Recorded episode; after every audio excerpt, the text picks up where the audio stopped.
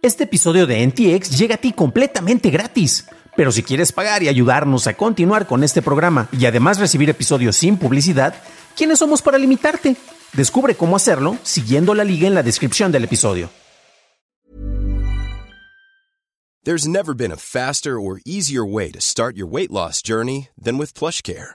PlushCare accepts most insurance plans and gives you online access to board-certified physicians who can prescribe FDA-approved weight loss medications like Wigovi and Zepbound for those who qualify. Take charge of your health and speak with a board-certified physician about a weight loss plan that's right for you. Get started today at plushcare.com slash weight loss. That's plushcare.com slash weight loss. plushcare.com slash weight loss. Amazon cierra su beneficencia, cierran centros de datos de FIFA en la Ciudad de México y Facebook permite anuncios dañinos. Estas son las noticias de Tecnología Express con la información más importante para el 19 de enero de 2023. La empresa de análisis de datos SimilarWeb publicó un reporte del tráfico de referencia que sale de Twitter a los sitios de algunos de los principales portales de noticias y descubrió que este ha disminuido en promedio en un 12% entre noviembre y diciembre de 2022. Tanto el Washington Post como el Wall Street Journal, CNN, el New York Times, USA Today, BBC y Yahoo vieron caer el tráfico de referencia proveniente de Twitter entre un 10 y un 18% mes a mes, aunque el New York Post y Fox News vieron un incremento en su tráfico. DigiDay reporta que algunos sitios culparon a la eliminación de los Twitter Moments en diciembre como la causa de la reducción de tráfico. El editor web Automatic también analizó un conjunto de 21 editores y encontró que el tráfico de Twitter en el cuarto trimestre cayó en un promedio un 13%, aunque el 71% de esos mismos sitios vieron una reducción en el tráfico en general. Si eres de los que gustan a jugar al FIFA 23, seguro notaste que la respuesta del modo multijugador ya no es la misma. Esto se debe a que, de acuerdo con tweets de FIFA Direct Communications, el proveedor del centro de datos regional ubicado en la Ciudad de México dejó de prestar sus servicios. Algunos jugadores han comentado que los tiempos de respuesta han pasado de los 10 milisegundos a los 30 o incluso a 50. Amazon anunció que cerrará su programa de beneficencia Amazon Smile para el 20 de febrero, con lo que buscará enfocar sus donaciones filantrópicas a programas con mayor impacto. Y señaló que el programa no ha crecido para crear el impacto que esperábamos originalmente. Amazon Smile se lanzó en 2013 en donde Amazon donaba el 0.5% del precio de compra en productos seleccionados a una beneficencia elegida por el comprador. El sitio web de Amazon Smile afirma que más de un millón de organizaciones benéficas recibieron aportaciones del programa, aunque la donación anual promedio es de menos de 230 dólares. ¿Usas Facebook, Instagram y Messenger y estás cansado de tener que configurar la privacidad en cada aplicación? Pues bueno, Meta anunció que centralizará las configuraciones de privacidad y administración de cuenta en su centro de cuentas, el cual fue lanzado en 2020. Las opciones que se centralizarán son las contraseñas, opciones de seguridad y preferencias relacionadas. Además, Meta actualizará la información relacionada a la actividad del usuario para que así éste pueda ver cuáles son sus datos, los cuales están enviando a otros sitios y aplicaciones para mostrar publicidad. Pasamos a la noticia más importante del día y es que continuando con Meta, un reporte de Ars Technica por Ashley Bellinger menciona que la manera en que Facebook restringe publicaciones violentas no es tan eficiente como la de YouTube. La Organización de Derechos Humanos Global Witness hizo una prueba en donde envió 16 mensajes publicitarios a Facebook, con algunos de estos incitando a la gente a tomar edificios gubernamentales, declarar fraude electoral o incluso pedir el asesinato de los hijos de quienes votaron por Lula da Silva en Brasil. Facebook aprobó 14 de los 16 anuncios enviados. Para evitar la incitación a la violencia, Global Witness borró los anuncios antes de que estos llegaran a audiencias sensibles. Estos mismos anuncios fueron enviados a YouTube en donde ninguno fue aprobado.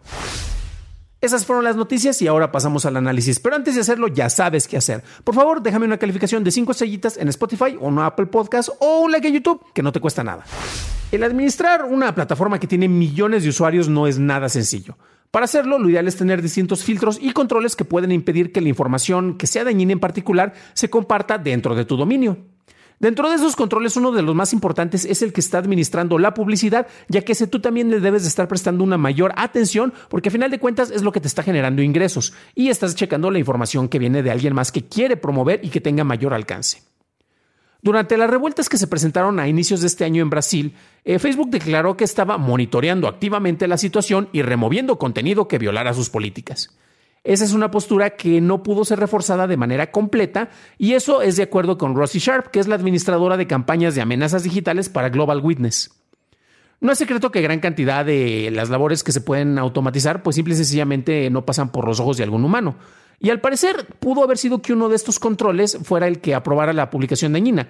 Es interesante porque se hizo la misma prueba con dos plataformas, concretamente con YouTube y con Facebook. Se mandaron 16 anuncios y había distintas categorías que ya mencionábamos al reportar la nota, ¿no? La más alarmante era precisamente donde se incitaba que ahora sí que asesinaran a, los hijos de las personas que votaron por el presidente Lula da Silva, ¿no?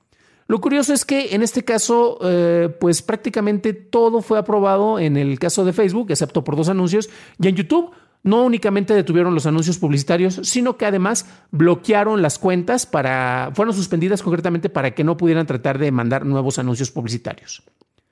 De acuerdo con Meta, el muestreo hecho por Global Witness es muy limitado como para desacreditar la capacidad de Facebook para mantener sus políticas de control, ya que ellos mismos estuvieron deteniendo decenas de miles de anuncios que se les estuvieron mandando, o bueno, no necesariamente anuncios, más bien publicaciones que se estuvieron mandando eh, con contenido relacionado. Cabe destacarse que esta no es la primera vez en que Facebook o la Junta de Supervisión son cuestionados sobre su manejo de políticas. Previamente, aquí reportamos sobre cómo se habían hecho algunos posts, los cuales primero se eliminaron y luego se restituyeron, en los cuales se decía y se pedía la muerte al Khamenei, alegando que, bueno, a final de cuentas, el pedirle la muerte del ayatollah de Irán no era que quisieras una muerte literal para él, sino que querías que muriera su gobierno. Eso, honestamente, es como que un tanto permisivo, y si eso hubiera pasado, como lo mencionamos en su momento, en Estados Unidos, segurito hubieran acabado luego, luego con ese tipo de posts. Y lo que estamos viendo ahorita es que en Brasil también tienen un, un control mucho más laxo. Cabe destacar que también, de acuerdo con distintas revisiones sobre el impacto de publicaciones hechas concretamente en Facebook, eh, por ejemplo, por supuestas agencias rusas que estaban tratando de incitar al voto en pasadas elecciones para modificar estas tendencias, pues el impacto que tuvieron fue mínimo. Eh, a final de cuentas, no tenemos una revisión que sea muy similar eh, sobre este tipo de acciones que haya ocurrido en, Facebook. Lo que sí podemos saber es que si una persona ya tiene una tendencia y un modo de pensar y ve publicaciones que refuercen su modo de pensar, va a ser más fácil que él sea alguien que se influencie por lo que están pidiendo estas publicaciones. Esto es preocupante ya que si a final de cuentas si tú tienes también tendencias violentas y ves este tipo de publicaciones, pues vas a ver que te están alentando y podrías hacer acciones violentas. Para una revisión más a detalle en inglés, visita dailytechnewshow.com en donde encontrarás notas y ligas de interés. Y si quieres saber cómo Meta busca ajustar sus medidas de moderación, revisa nuestro episodio 283 en donde encontrarás más información. Eso es todo por hoy, gracias por tu atención y nos estaremos escuchando en el siguiente programa. Deseo que tengas un genial jueves.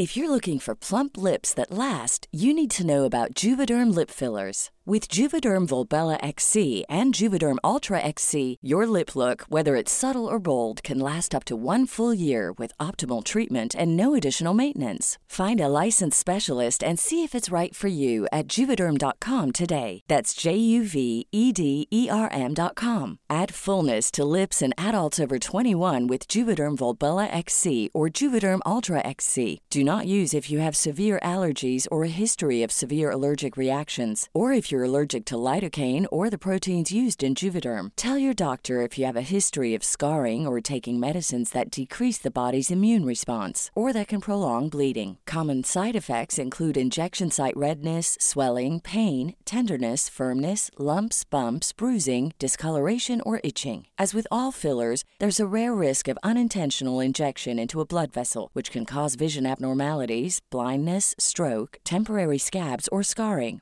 For full important safety information, visit juvederm.com.